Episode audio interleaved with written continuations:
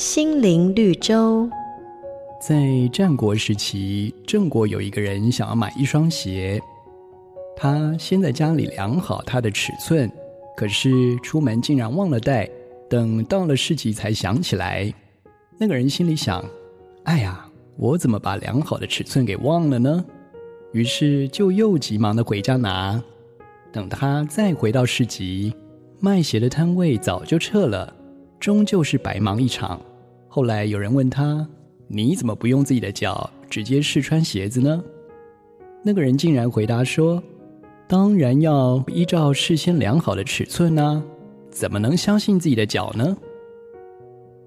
遵行上帝的旨意，律法引领我们走在正路。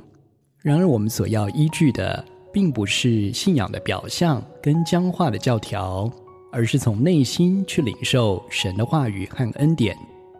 圣经上说，叫我们服侍主，要按着心灵的新样，不按着遗文的旧样，将真理转化为生活中可遵循的准则。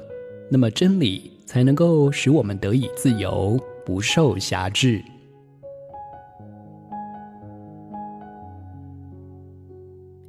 每个打动人心的故事，都是驱使我们改变、让我们成长的力量。